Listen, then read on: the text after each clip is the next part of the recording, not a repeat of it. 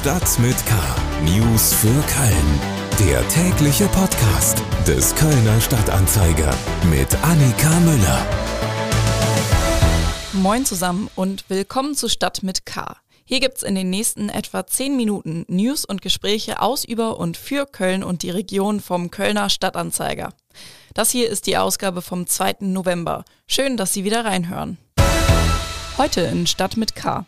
Nach einer Messerattacke auf den Ringen in der Halloween-Nacht brannte die Diskussion um Waffenverbotszonen wieder auf. Wie steht es um den 11.11. .11. in Kölner Kneipen? Und Zukunftsvision vom Barbarossa-Platz und der Komödienstraße. Schlagzeilen. Recherchen des Kölner Stadtanzeiger hatten ergeben, dass es Sicherheitslücken bei den Kontrollen von Impfausweisen von Besuchern in der Uniklinik und den städtischen Kliniken gibt. Weiterführende Recherchen haben jetzt ergeben, dass es solche Probleme auch bei Kölner Alten- und Pflegeheimen gibt. In mehreren Einrichtungen werden dem Vernehmen nach die QR-Codes der elektronischen Impfnachweise nicht mit der Kopfpass-Check-App gescannt und somit fälschungssicher auf ihre Gültigkeit überprüft, sondern lediglich von Mitarbeitenden am Empfang gesichtet. Die Staatsanwaltschaft Köln hat den Remsmer-Entführer Thomas Drach und seinen niederländischen Komplizen nur noch wegen eines vierten Raubüberfalls angeklagt. Wie ein Sprecher des Landgerichts mitteilte, soll Drach demnach im September 2018 auf einem Supermarktparkplatz im hessischen Limburg den Mitarbeiter einer Sicherheitsfirma mit einem Sturmgewehr bedroht und ihm einen Geldkoffer mit knapp 90.000 Euro geraubt haben. Auch den Revolver des Opfers habe Drach mitgenommen. Sein Komplize soll das Fluchtauto gefahren haben, das die Männer unterwegs in Brand gesteckt hätten. Welche Beweise und Spuren Drach im Einzelnen belasten, teilte das Gericht nicht mit.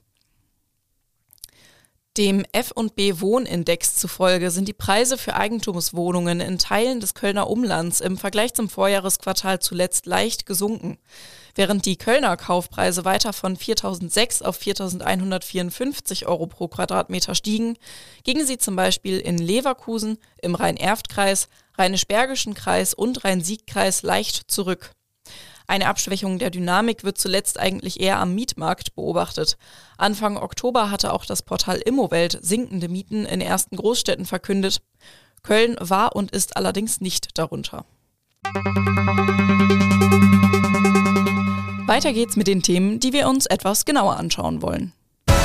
Kriminalität. In der Halloween-Nacht gab es in Köln gleich zwei schwerwiegende Auseinandersetzungen. Eine davon endete tödlich. In Bickendorf haben Passanten einen stark blutenden Mann am frühen Montagmorgen auf dem Gehweg am Rochusplatz liegend gefunden, teilten Polizei und Staatsanwaltschaft am Montag mit. Er sei trotz notärztlicher Versorgung noch vor Ort gestorben. Auf dem Kölner Hohenstaufenring ist es in der Halloween-Nacht zu einer Messerstecherei gekommen. Dabei ist ein 29 Jahre alter Mann so stark verletzt worden, dass er von Rettungskräften in ein Krankenhaus gebracht werden musste. Inzwischen hat er dieses auf eigenen Wunsch wieder verlassen. Mir ist jetzt Tim Stienauer aus der Lokalredaktion zugeschaltet. Hallo Tim. Hallo Annika. Man kann leicht den Eindruck haben, dass solche Eskalationen, insbesondere mit Messern, häufiger werden. Ist das wirklich so und wenn ja, warum? Ja, es gab zuletzt zwar wieder einige aufsehenerregende Taten, die mit Messern verübt wurden, in Düsseldorf wie aber auch jetzt in Köln. Aber eine neue Entwicklung ist das eigentlich nicht. Dass bei Überfällen oder Streits häufig Messer zum Einsatz kommen, ist äh, leider nichts Neues. Die Polizei berichtet davon schon seit Jahren. Auf die Frage, warum jemand ein Messer mit sich herumträgt, äh, kriegen die Ermittler in den Vernehmungen der Täter ganz oft den Satz zu hören, äh, ich habe das nur zur Selbstverteidigung dabei ist nicht so richtig glaubwürdig. Vielmehr sind Vorfälle bekannt, bei denen die Täter ein Messer ziehen, um auf das Gegenüber loszugehen. Oft übrigens aus völlig banalem und nicht nachvollziehbaren Anlass, wie jetzt am Wochenende auf den Kölner Ringen. Da ging es offenbar um einen einzigen blöden Satz, durch den der Täter sich provoziert gefühlt haben soll. Mhm. Schon vor Halloween wurden in Köln ja auch Stimmen zu einem Messerverbot auf den Partymeilen laut. Ähm, du hast es gerade ja schon angesprochen, auf der Zülpicher Straße war am 31. Juli nachts ein 16-Jähriger im Streit mit Gleichaltrigen erstochen worden. Und auch in Düsseldorf gab es zuletzt zwei Messerattacken in der Altstadt, eine mit tödlichen Folgen. Ähm, jetzt brandet die Diskussion ja wieder auf. Könnten Messerverbotszonen die Lösung sein? Ja, genau, das wird gerade überlegt. Bislang gibt es so etwas in ganz Nordrhein-Westfalen noch nicht. Düsseldorfs Oberbürgermeister Stefan Keller hat ein solches Verbot für die Düsseldorfer Altstadt angeregt. Kölns Polizeipräsident Uwe Jakob und Stadtdirektorin Andrea Blome können sich Ähnliches auch in Köln vorstellen. Dafür bräuchte es allerdings erst einmal eine Rechtsverordnung, die die Landesregierung erlassen muss. Es müssen da nämlich bestimmte Voraussetzungen vorliegen. Und das wird gerade dort geprüft. Eigenmächtig umsetzen können Städte und Kommunen nur solche Zonen, in denen gefährliche Gegenstände verboten sind, die nicht dem Waffenrecht unterliegen. Baseballschläger zum Beispiel. Mhm. Klar ist aber auch, wenn so eine Waffenverbotszone kommt, dann muss sie auch kontrolliert werden. Sonst hat das Ganze natürlich wenig Sinn. Klar.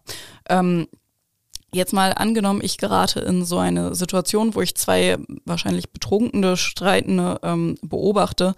Wie soll ich denn da am besten reagieren? Was die Polizei in solchen Fällen immer empfiehlt, ist Abstand halten, sich nicht selbst in Gefahr bringen und den Notruf wählen.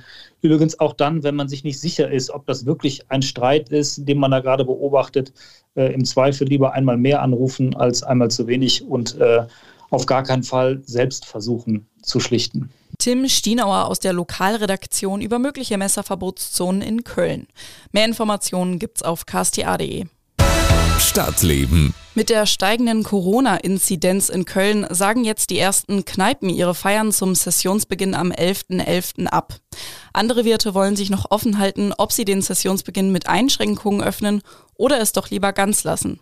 Ich habe jetzt Dirk Riese und Stefan Worring aus unserer Lokalredaktion bei mir im Studio. Hallo ihr beiden. Hallo. Hallo. Ich habe die Einschränkungen gerade schon angesprochen. Wie sollen die denn beim Straßenkarneval und in den Kneipen eigentlich aussehen?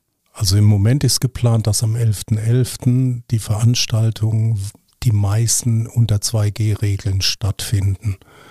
Das heißt, die Leute sind äh, geimpft oder genesen und äh, brauchen außerdem Tickets, um nachzuweisen äh, oder das mit man nachverfolgen kann, äh, falls es irgendwie Fälle gibt.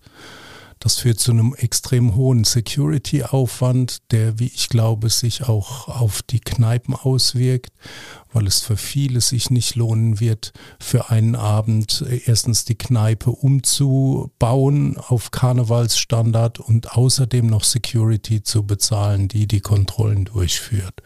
Grundsätzlich ähm, gilt ja auch in den Kneipen 3G. Einige können das natürlich verschärfen, wie sie das mögen. Ähm, das reicht aber nun einigen Wirten auch nicht mehr. Dirk, du hast ja ein Stimmungsbild von den Kölner Wirtinnen und Wirten eingeholt. Wie genau steht es denn jetzt um den Kneipenkarneval? Unter dem Strich gehen die Meinungen der Wirte zum Kneipenkarneval da ziemlich weit auseinander. Da gibt es viele, die nicht genau wissen, ob sie aufmachen wollen oder nicht. Und manche werden wohl weniger Besucher reinlassen, andere öffnen ihren Biergarten, damit sie auf mehr Fläche ähnlich viele Besucher reinlassen können wie sonst. Und aber viele wünschen sich einfach, dass man zur Normalität zurückkehrt. Dann damit man, ja, damit man den Umsatz auch so hat wie in den vergangenen Jahren. Da spielt eben auch eine Rolle, dass die Wirte durch die Corona-Pandemie sehr belastet sind. Stefan, als unser Karnevalsexperte hast du natürlich mit Vertretern des Kölner Karnevals zu den plötzlichen Absagen neun Tage vor dem 11.11. .11.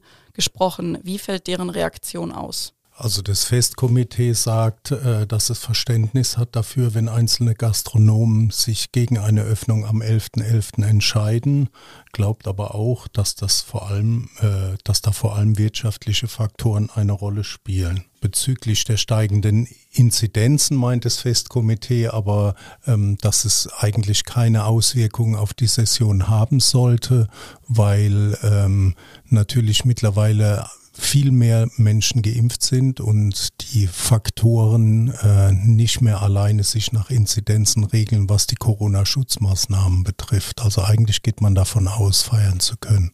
Dirk Riese und Stefan Worring aus unserer Lokalredaktion zum Sessionsbeginn in Kölner Kneipen. Mehr Informationen zum Karneval in Köln gibt's auch auf kca.de slash Köln slash Karneval-in-Köln. Köln das Schöne an der Modellierung ist ja vor allem, äh, dass man sich erwischt, dass man selber so eine Sehnsucht hat, äh, dass die Stadt theoretisch von Grau in Grün so leicht umzuwandeln ist, weil es sieht alles nicht unmachbar aus und es erweckt eine Hoffnung, ähm, dass es tatsächlich eines Tages so passieren kann. Und äh, diese fantasievolle Gestaltung macht es zu Kunst, macht es aber auch, ähm, holt es weg von der Utopie und hin zu, zu einer Vision. Das war Querbeatsänger Jojo Berger über eine Animation des Hamburger Künstlers Jan Kemensky. Darin verwandelt er den Barbarossa-Platz in eine Oase ohne Autos und mit mehr Grün, Fußwegen und Fahrradwegen. Als Sänger von Guten Morgen Barbarossa-Platz musste sich Jojo Berger natürlich auch zu der Zukunftsversion äußern. Auch für die Komödienstraße hat Kemensky eine Utopie entworfen. Die beiden Animationen und ein Interview mit dem Künstler gibt's auf ksta.de slash Zukunft. Bei der Animation des Barbarossa-Platz kann man zum Beispiel sehen, wie die Autos in die Höhe schweben, die Straßenschilder ihnen folgen, genauso wie der Asphalt und dafür eben Fußwege und Fahrradwege entstehen, neben den Schienen und auch überall grüne Oasen, auch die Häuser werden begrünt. Schauen Sie doch einfach mal auf ksta.de slash Zukunft vorbei. Und damit sind wir auch schon wieder am Ende dieser Episode von Stadt mit K angekommen.